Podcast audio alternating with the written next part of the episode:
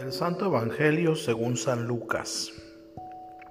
En aquel tiempo Jesús dijo, Hay de ti, ciudad de Coresaín, hay de ti, ciudad de Bethsaida, porque si en las ciudades de Tiro y de Sidón se hubieran realizado los prodigios que se han hecho en ustedes, hace mucho tiempo que hubieran hecho penitencia cubiertas de sayal y de ceniza. Por eso el día del juicio será menos severo para Tiro y Sidón que para ustedes. Y tú, Cafarnaúm, ¿crees que serás encumbrada hasta el cielo? No, serás precipitada en el abismo. Luego Jesús dijo a sus discípulos, El que los escucha a ustedes a mí me escucha, y el que los rechaza a ustedes a mí me rechaza, y el que me rechaza a mí rechaza al que me ha enviado. Palabra del Señor.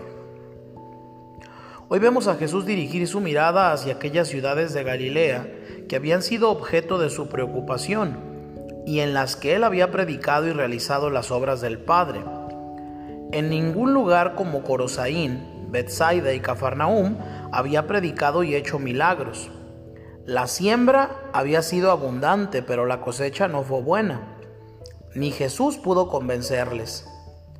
Qué misterio el de la libertad humana. Podemos decir no a Dios. El mensaje evangélico no se impone por la fuerza, tan solo se ofrece, y yo puedo cerrarme a él, puedo aceptarlo o rechazarlo.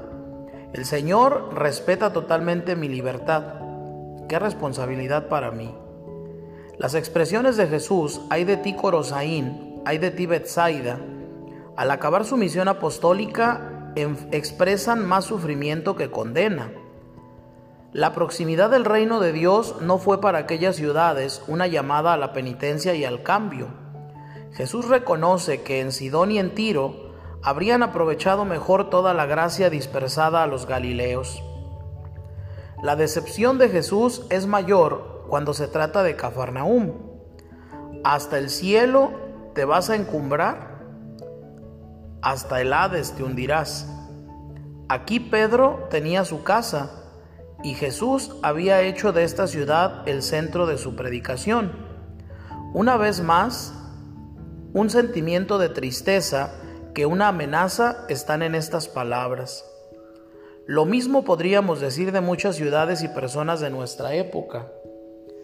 Creen que prosperarán cuando en realidad se están hundiendo. Quien a ustedes escucha, a mí me escucha.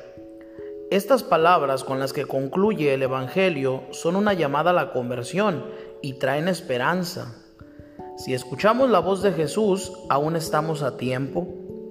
La conversión consiste en que el amor supere progresivamente el egoísmo de nuestra vida, lo cual es un trabajo siempre inacabado. San Máximo nos dirá, no hay nada tan agradable y amado por Dios como el hecho de que los hombres se conviertan a Él con sincero arrepentimiento.